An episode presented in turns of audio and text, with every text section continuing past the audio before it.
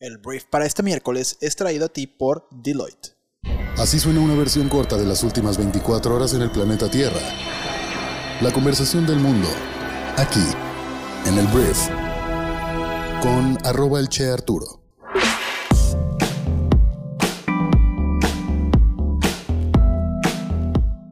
Hola, muy buenos días, bienvenidas y bienvenidos a esto que es el brief para este miércoles 16 de febrero. Yo soy Arturo, soy tu anfitrión y te doy la bienvenida a este programa en el cual puedes escuchar el resumen que hacemos aquí en Briefy después de leer muchísimos periódicos para que conozcas la conversación del mundo y ser una persona muy bien informada. Entonces, gracias por estar aquí y comenzamos con esto que es el brief. Muy bien, vamos a empezar hablando de México y lo primero que voy a hablar de nuestro país es del presidente, del presidente Andrés Manuel López Obrador, porque esta es una continuación del pleito que de repente Andrés Manuel un día decidió empezar con España. En su momento, Andrés Manuel elevó muchísimo el tono y pues fue bastante explosivo diciendo que España pues nos había robado y que había que enfriar la relación con el país para que nos respetemos. Entonces, a partir de ahí, a Andrés Manuel se le cuestionó mucho por qué hacía esto. Muchas personas decían que si esto simplemente era una cortina de humo para desviar la atención de otros temas de los cuales ahorita vamos a hablar. Pero bueno, al final de cuentas el mismo país español no quiso meterse como en este pleito.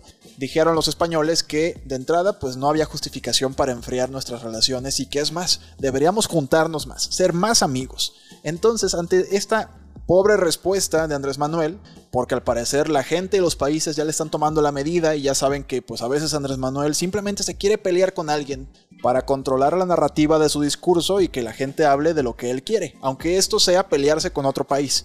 Entonces, ante esta negativa de España, el presidente de México ayer aseguró y pues un poquito rajón, que la pausa que planteó con España no es con el gobierno, sino con las empresas españolas, los contratos y el influyentismo. Nosotros, dijo Andrés Manuel, respetamos mucho al pueblo español. Una cosa es el pueblo, una cosa es el gobierno y otra cosa es la monarquía. Son distintos. Respetamos mucho al pueblo español y también otra cosa son las empresas españolas. Durante su conferencia, el mandatario sostuvo que la única queja o cuestionamiento que tiene está relacionada con que en otros tiempos a México se le consideró tierra de conquistas con las empresas y se abusó. Aquí ya estamos hablando de 1500, entonces me gustaría que el presidente se enfocara más en 2022, pero mira, luego como que me caso, porque López Obrador afirmó que existen irregularidades en los contratos que han sostenido las empresas españolas con México a lo largo de los años.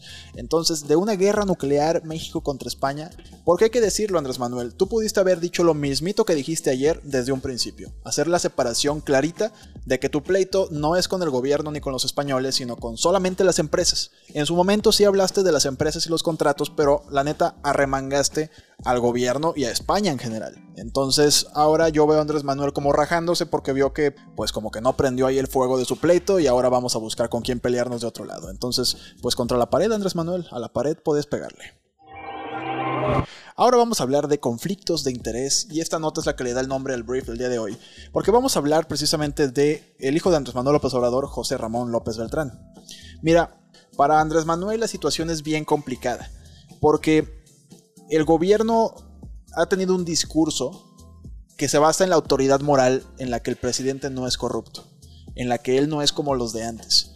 Y como no había nada que decirle a Andrés Manuel al respecto, era muy complicado tumbarle esa narrativa y al mismo pueblo decía, bueno, es que el presidente es honesto, el presidente es honesto.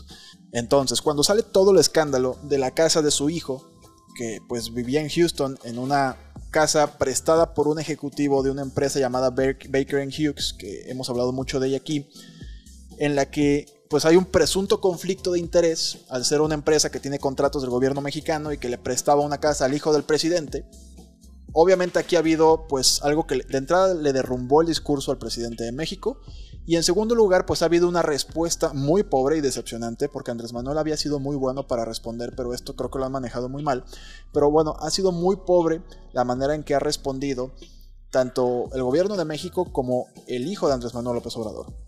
Entonces, conflicto de interés, hablemos de esto. ¿Es o no un conflicto de interés lo que está teniendo el hijo de Andrés Manuel López Obrador con estas empresas y el gobierno de México? De entrada se está investigando dentro de la empresa Baker Hughes qué onda con esto. ¿Por qué el hijo del presidente vivía en una casa de un alto directivo cuando pues, se le habían aumentado muchísimo los contratos a la empresa por parte del gobierno federal? De entrada ahí podría haber un conflicto de interés. Presunto, se está investigando. Lo curioso fue que a la hora de que se quisieron justificar, porque la pregunta era, oye, señor, este, ¿cómo te llamas? Em, José Ramón, José Ramón López Beltrán, ¿de qué vives, no? O sea, ¿cómo le haces para vivir en esta zona tan padre de Houston? Él salió a decir que él trabajaba, y ahí te va la historia, porque aquí, pues como que al intentar salvarse de uno, el hijo de AMLO cayó en otro conflicto de interés. Al dar a conocer la empresa en la que presuntamente trabaja desde el año 2020 en Houston, José Ramón López Beltrán exhibió un nuevo conflicto de interés. K Partners, creada en octubre del año 2018, previo al inicio del actual sexenio, es propiedad de los hijos de Daniel Chávez, uno de los empresarios más cercanos al gobierno de la 4T y a quien el presidente nombró su supervisor del tren Maya. El hijo mayor del mandatario pasó a tratar de desmarcarse de este conflicto de interés por vivir en la casa de lujo de un alto ejecutivo de Baker Hughes, a por revelar que ahora trabaja para una compañía relacionada con un empresario favorito del gobierno federal. Ingeniero de profesión, Daniel Chávez, del grupo Vidanta, es propietario de cadenas como Mayan Palace, The Grand Bliss y The Grand Mayan y Sea Garden, Antier, AMLO reconoció abiertamente que K-Partners es propiedad de los hijos de Daniel Chávez, pero descartó un conflicto de interés. Dijo, es una empresa de los hijos de Daniel Chávez que me ayuda como supervisor honorífico del Tren Maya, pero no cobra absolutamente nada ni tenemos ninguna relación de negocios. Él no tiene ningún negocio con el gobierno federal. No hay ningún problema de interés, es de los empresarios que nos ayudan porque quiere apoyar en el caso del Tren Maya para concluirlo.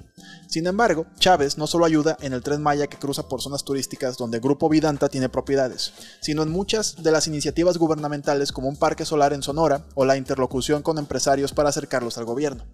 K-Partners fue registrada en 2018, teniendo como ejecutivos principales a Iván y Erika Chávez, hijos del dueño de Vidanta. ahora vamos al tema técnico. La Ley General de Responsabilidades Administrativas define en su artículo tercero, fracción sexta, conflicto de interés dos puntos la posible afectación del desempeño imparcial y objetivo de las funciones de los servidores públicos en razón de intereses personales, familiares o de negocios. La bancada del PAN en el Senado destacó antier que el hijo del presidente y el gobierno ofenden la inteligencia de los mexicanos al tratar de justificar el conflicto de la casa propiedad del directivo de Baker Hughes y destapar al mismo tiempo un segundo conflicto de interés con el dueño de Vidanta. Los legisladores señalaron que Vidanta se beneficiará al menos del tren Maya y un megaparque solar en Sonora, cuyo terreno donó Chávez, dos de las obras insignia de la 4T. Entonces, según la senadora Xochil Gálvez, entre más explican, más se hunden. A este gobierno le urge un curso para entender lo que es el conflicto de interés. Se están defendiendo fuertemente, según ellos, te digo el hijo de Andrés Manuel López Obrador, pero de verdad está muy cañón lo mal manejado que está todo esto. O sea, lo mal manejado que es la excusa. Y la neta ayer eh, la oposición como que ya empezó a reaccionar y a hacer cosas, porque es la primera vez que el gobierno federal se equivoca. O sea, se equivoca a un nivel que afecte al presidente de la República. Ayer la bancada del PAN, del Partido Acción Nacional, llevó hasta el Pleno del Senado una réplica de cartón de la Casa Gris para explicar una investigación pues, al hijo de AMLO. La casa gris así se le puso a la casa que está en Houston. Así como la casa blanca de la gaviota, a esta se le llama la casa gris. Entonces tomaron la tribuna y pues están exigiendo iniciar una conversación en el Senado acerca de este tema, de por qué tiene esta casa y otras cosas. Y dicen que no van a retirar esta maqueta, por así decirle, hasta que se hable del tema. Entonces te digo, bien complicado este, eh, la situación para el presidente y su narrativa no estoy muy seguro de cómo le va a hacer para recuperarla. Ayer hablaba con un amigo y decía precisamente qué tiene que pasar para que la gente pues se olvide un poquito de esto. Tiene que ser una victoria no solamente para la 4T, sino para todo el país. Porque en estos momentos, al parecer, el tema de la casa gris ya llegó a un nivel socioeconómico pues que sí le afecta la popularidad del presidente. Y no puede de ninguna manera sacarse este tema de la narrativa. Entonces veremos qué está dispuesto a hacer el presidente de México para voltear la página de esto que lo está afectando y mucho. Hablemos ahora del el mundo y vamos a hablar de Joe Biden porque mira, se está hablando ahorita de si se va a atacar o no a Ucrania, como que la gente ya está enfadada y yo también ya estoy enfadado y seguramente tú también estás enfadado de que simplemente no haya ningún tipo de actividad, ni para bien ni para mal. Obviamente todos queremos que no haya guerra, por supuesto, pero el tema como que empieza a ser aburrido. Mira, el tema cuál es. Ayer Rusia, Vladimir Putin, presidente de Rusia, dijo, de entrada yo no quiero que haya guerra. Obviamente eso es lo que dice Putin, él no quiere que haya guerra. Después el presidente de Estados Unidos, Joe Biden, le mandó decir algo a los rusos que a mí me tranquilizó. Les dijo, no son nuestro enemigo. Pero pero si Rusia decide atacar, advirtió, responderemos con fuerza. El presidente estadounidense dijo que todavía no se había podido verificar una retirada rusa porque los rusos dijeron que ya estaban retirando sus tropas, pero no se podía verificar, todavía veían bastante gente ahí y que una invasión era todavía muy posible. Estamos listos para la diplomacia, dijo, pero también para un enfrentamiento, lo que es todavía más que una posibilidad, e insistió en que ni su país, ni la OTAN, ni Ucrania son una amenaza para Rusia. Entonces Rusia como que empieza a decir, bueno, es que lo que sí me estás intentando negociar tiene sentido, podríamos negociarlo. Y esto pareciera ser que al final no, no va a provocar la guerra. Según lo que ya vimos ayer, te digo, como que los mismos líderes ya dijeron, sabes que ya dejémonos de tonterías, sí o no. Y como que al final está ganando el no. Entonces, por lo pronto, es lo que está sucediendo con el tema de Ucrania. Ahora vamos a hablar del príncipe Andrew, que el príncipe Andrew pues es este príncipe de la corona británica que había tenido hasta el día de ayer un proceso legal en contra, ya que Virginia Giffre, una mujer estadounidense, lo acusaba de haberla agredido sexualmente durante su infancia, durante su adolescencia, era una menor de edad. Pero la noticia que resaltó ayer es que el príncipe llegó a un acuerdo, en este caso civil de agresión sexual. La señora Giffre había estado demandando al duque de York alegando que él agredió sexualmente en tres ocasiones cuando tenía 17 años, algo que él ha negado repetidamente. Entonces, en una carta presentada ante el Tribunal de Distrito de Estados Unidos este martes, decía que el duque y Giffre habían llegado a un acuerdo extrajudicial. Dijo que el duque pagaría una suma no revelada a la señora Giffre. Sus representantes dijeron que no tenían comentarios más allá de lo dicho en el documento presentado ante el tribunal y el Palacio de Buckingham se negó a comentar el acuerdo. Entonces, esto parece ponerle el punto final a este escandalazo que hizo incluso que la corona británica le retirara sus derechos al príncipe Andrew y a partir de ahorita no sé si los va a recuperar o ya va a vivir en la desgracia y en la pues vergüenza, porque caray, o sea, si llegaste a un acuerdo es porque pues algo debes, ¿no? O sea, ya te tienen bien atorado. Veremos qué pasa. Vamos a hablar de entretenimiento y luego de deporte y luego un poquito de ciencia. Primero vamos a hablar de entretenimiento hablando de que ya hay anfitrionas para los premios de la Academia, porque los Oscar, eh, que de hecho buscan relevancia cultural nuevamente, después de que la ceremonia del año pasado alcanzara índices de audiencia muy bajos, estamos hablando de un récord de niveles bajos de audiencia para los Oscars, entonces por lo mismo se está ya en conversaciones avanzadas para tener a tres anfitriones. Amy Schumer, Regina Hall y Wanda Sykes están en las negociaciones finales para tener, pues para hostear la 94 edición de los premios de la Academia el próximo mes, según seis fuentes con conocimiento de las discusiones. Las tres son comediantes, vienen al concierto o a la fiesta con diferentes niveles de experiencia para darle pues un nivel ahí de, de dinamismo, ¿no? O sea, tres mujeres, tres razas distintas y pues vamos a ver si esto les funciona para elevar el rating de estos eventos. Ahora, hablemos de deportes, vamos a hablar de Novak Djokovic, el tenista serbio número uno del mundo, que levantó mucha polémica el mes pasado, y bueno, parte de este también debido a que pues se negó a vacunarse y pues fue deportado de Australia cuando intentaba participar en el Australian Open. Em, esta semana sale ya una entrevista con la BBC en la que Novak Djokovic aseguró que, aunque no está en contra de la vacunación, no va a acudir a los próximos torneos de Grand Slam si para jugar se le obliga a vacunarse en contra del COVID-19. Dijo, sí, es un precio que estoy dispuesto a pagar. Djokovic aprovechó para decir que, pues nunca ha estado en contra de las vacunas, pero siempre ha defendido la idea de elegir lo que quieras meterte en tu cuerpo. Entonces el serbio podrá dejar de ser el número uno del mundo si el ruso, Daniel Medvedev, gana la próxima semana el abierto mexicano de tenis. Entonces, pues Djokovic a punto de pues, echar por la borda toda la temporada por sus ideales, lo cual, pues habrá quien esté a favor, habrá quien esté en contra. Hablemos de ciencia porque fíjate que los bebés recién nacidos obtienen protección en contra del COVID-19 de sus madres vacunadas durante el embarazo, es lo que dicen, pues ahora los Centros para el Control y Prevención de las Enfermedades en Estados Unidos. Las posibilidades de que un bebé de 6 meses o menos sea hospitalizado debido a COVID son un 61% más bajas si la madre decidió ponerse dos inyecciones de la vacuna Pfizer o Moderna durante el embarazo. Fue lo que dijeron pues estos centros. Las investigaciones estudiaron a recién nacidos en 20 hospitales pediátricos en 17 estados desde el 1 de julio hasta el 17 de enero. Los resultados mostraron que el 84% de los bebés hospitalizados con COVID habían nacido de madres no vacunadas. Entonces, interesante este tema de las madres y su herencia del COVID-19.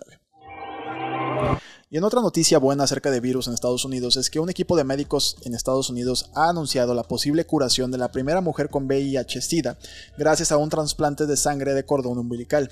La paciente recibió el tratamiento para intentar acabar con la leucemia que sufría y la intervención contra ese cáncer sanguíneo parece haber barrido el virus de su organismo, según han anunciado ayer los sus médicos en un congreso sobre retrovirus celebrado en Denver y adelantaron esto a The New York Times. Este caso se une a otros dos pacientes en remisión. Los investigadores se niegan a llamarle curación, pero bueno, esto podría entonces provocar que el VIH tenga una solución. Todavía no es seguro, pero te lo quería platicar porque los investigadores están emocionados. Antes de irme, quiero hacerte mis dos recomendaciones del día en Briefy, que es nuestra plataforma educativa que te ayuda a desarrollar tus habilidades de negocios rápidamente. Y dentro del contenido que creamos todos los días te voy a hacer dos recomendaciones. En primer lugar te recomiendo que vayas a leer el resumen de un libro o también escucharlo porque también lo hicimos en podcast que se llama Courageous Cultures o eh, Culturas Valientes, y este libro es una guía práctica para mejorar la productividad y la moral en tu organización.